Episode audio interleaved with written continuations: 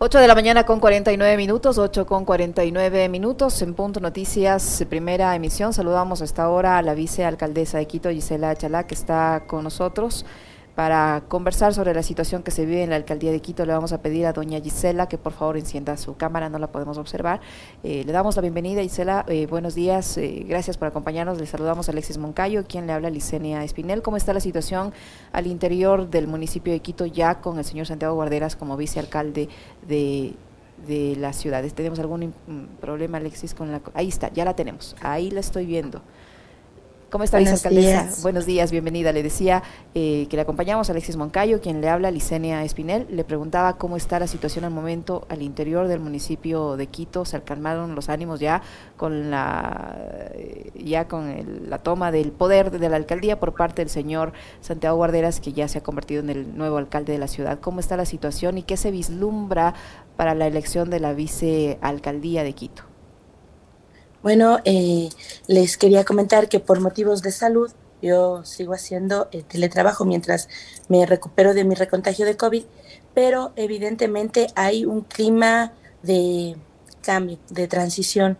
Entiendo que bajo este dictamen que se pronunció el día lunes, existe ya mucha más certeza porque el municipio hasta el día viernes estaba como en suspenso, como paralizado.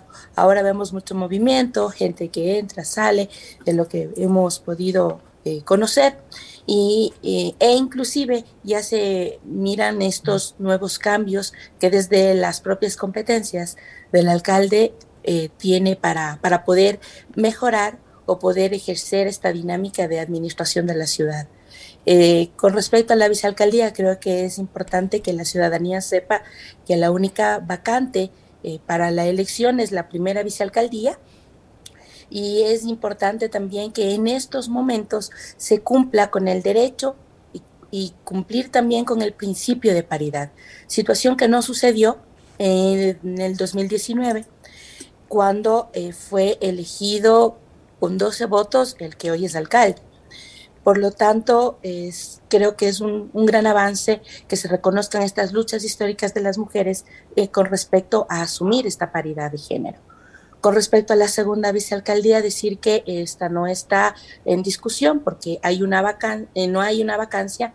Esta segunda vicepresidencia eh, responde a la ley de régimen especial por el Distrito Metropolitano, que no estipula ni el principio de paridad, ni tampoco estipula un periodo, por lo tanto, o digamos un cambio en medio periodo, como lo estipula así el COTAD en la primera vicealcaldía, por lo tanto la vicealcaldía primera es la que se deberá elegir. Recordar que nosotros asumimos esa segunda vicepresidencia o la segunda vicealcaldía en resistencia a cómo se vulneraron los derechos de paridad en la primera instancia, en la sesión del 16 de mayo. Sin embargo, en resistencia y en representación de los grupos históricamente excluidos, las mujeres de los sectores populares, jefas de hogar, pueblos y nacionalidades, un grupo, grupos, sector poblacional muy importante en Quito, que esta vez no puede quedarse fuera, que es necesario que más allá de quien asuma esta administración, creo que el problema, los problemas de Quito es por no haber contado con un modelo de ciudad, con un proyecto importante donde se divise esta estructura que tiene elementos que no pueden quedar fuera.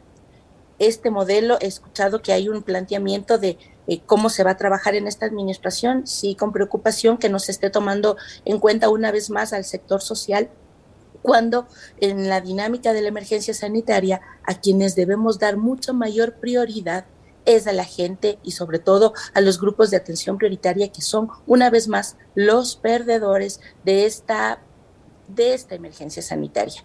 Las brechas sociales se han profundizado y creo que en este momento de transición son apenas 20, entre 22 a, a 20 meses que vamos a, a poder trabajar, eh, sin duda no se van a poder solucionar todos los problemas de la ciudad, pero al hablar de la estructura, creo que es fundamental que se vayan tomando decisiones importantes en cuanto a lo que se refiere al tema social. Fortalecer el sistema de protección integral de derechos es clave. Ustedes habrán visto cómo en días anteriores eh, había un caso de una niña en el sur que estaba siendo vulnerada sus derechos. Creo que ese estos temas son los que también tenemos que seguir tratando. Por otro lado, Quito necesita un sistema, un plan de vacunación donde se incluyan a los grupos de atención prioritaria. Esta reactivación económica no puede tener este enfoque de género porque las mujeres somos del 51% de la población en Quito. Por lo tanto, es importante... Vicealcaldesa, hay, hay, una, hay una candidata ya en firme para ocupar la primera vicealcaldía, ya se conoce el nombre de quién se va a convertir, hay los votos, se han, establecido ya los diálogos respectivos para asegurar los votos para la elección de la, de la primera vicealcaldesa. Le puedo decir que eso yo desconozco, entendería que bajo la dinámica, he escuchado al alcalde, que va a haber alguien eh, que genere o, permi o garantice la gobernabilidad, lo cual me parece adecuado, siendo que este no es un tema que debería ser como una especie de agradecimiento por, por la votación o cómo eh, sustentar la, los temas políticos, sino más bien cómo se va a sacar adelante a Quito, ustedes no me habrán visto, eh, tratando de generar un tema de reparación de mis derechos vulnerados. Por eso es que nos hemos quedado en esta segunda, hemos decidido permanecer eh, y no renunciar a esta segunda vicepresidencia, que como decía, la hemos asumido con en resistencia ante lo sucedido, pero también con total dignidad en representación a estos grupos históricamente excluidos. Mientras los derechos sigan siendo parte de, em, digamos, de negociaciones, nosotros creemos que es un momento para poder transformar esa dinámica, para poder hacer un quito de derechos, pero desde la materialización, desde la reparación, más no desde eh, ver quién nos cae mejor o no. No sé si me comprendieron en esto.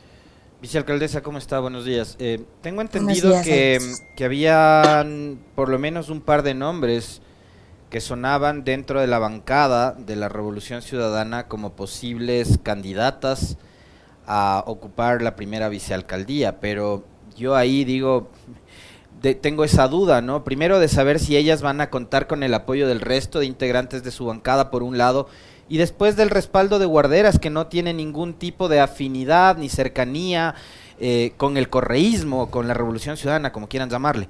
Em, y por ahí a mí me suena más el nombre de Luz Elena Coloma que el nombre de cualquiera de, los miembros de la bancada de ustedes. Evidentemente, este es, eh, creo que es importante que ustedes recuerden, hubo un pronunciamiento por parte de la Revolución Ciudadana en el donde eh, se expresa que no había el interés de, ninguna de las concejalas en ser parte de este proceso. Eh, el tema ideológico también es importante, a pesar de que cuando asumimos esta responsabilidad de eh, en el 2019, cuando recibimos también una ciudad llena de problemas por la administración Rodas, es eh, creo que era importantísimo saber para quién vamos a gobernar, cómo va a ser este proceso. Creo que es fundamental. El tema ideológico es siempre para generar condiciones y mejorar la, la vida de las personas, es decir, alcanzar este buen vivir. Desconozco, recién nos estamos enterando cuál será este modelo de ciudad. Esperamos y aspiramos que desde este ejercicio de la comprensión de la crisis que tiene Quito, no solo una crisis institucional, sino también lo que significa para la sociedad este, lo que ha sucedido con el municipio, se generen estas condiciones no solo de gobernabilidad aparente, sino también le demos prioridad, como decía, a la gente, tomemos decisiones importantes en transformar estas condiciones que han, eh, se han precarizado aún más con esta emergencia sanitaria. Por lo tanto, yo sí no, no he tenido conocimiento, son rumores, no hemos tenido un pronunciamiento oficial de las compañeras en, en, decir, bueno, vamos a estar participando y esto no se ha debatido, a no ser lo que ya les había comentado, que en primera instancia no existía el interés de participar en esta primera vicealcaldía. Eh, Vicealcaldesa, eh, se ha confirmado ya, el, señor Santiago Guarderas, alcalde de Quito, le les ha confirmado, les ha ratificado la, la, sesión o la cita para elegir a la primera vicealcaldesa el, próximo viernes.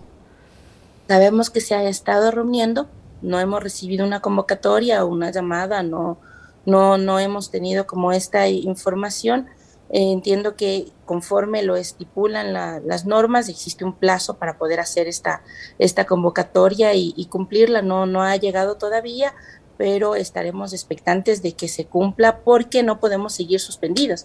El Pleno ya debe sesionar, hay temas importantes como el metro, eh, se viene una reforma presupuestaria, importantes también, como les decía, el sistema de protección de derechos, pero aún más, conocer cómo va a ser este nuevo modelo de ciudad al que le apuntamos esta agenda, que evidentemente debe recoger una serie de elementos que antes habían estado eh, excluidos como les decía, el sector social no puede quedar bajo la dinámica del clientelismo o una vez más como la última rueda del coche. Creo que esta reforma presupuestaria que eh, vamos a ver bajo esta nueva administración deberá reflejar ese verdadero interés de transformar a Quito y luchar no solo combatir la corrupción, sino también estas barreras e inequidades que aqueja a Quito, sobre todo en esta emergencia sanitaria.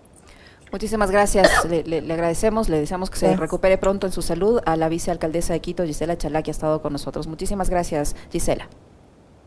Gracias a ustedes y recordar que es momento de reconstruir este Quito de derechos, estos derechos que se deben materializar que se deben exigir y que se deben reparar en caso de que han sido vulnerados.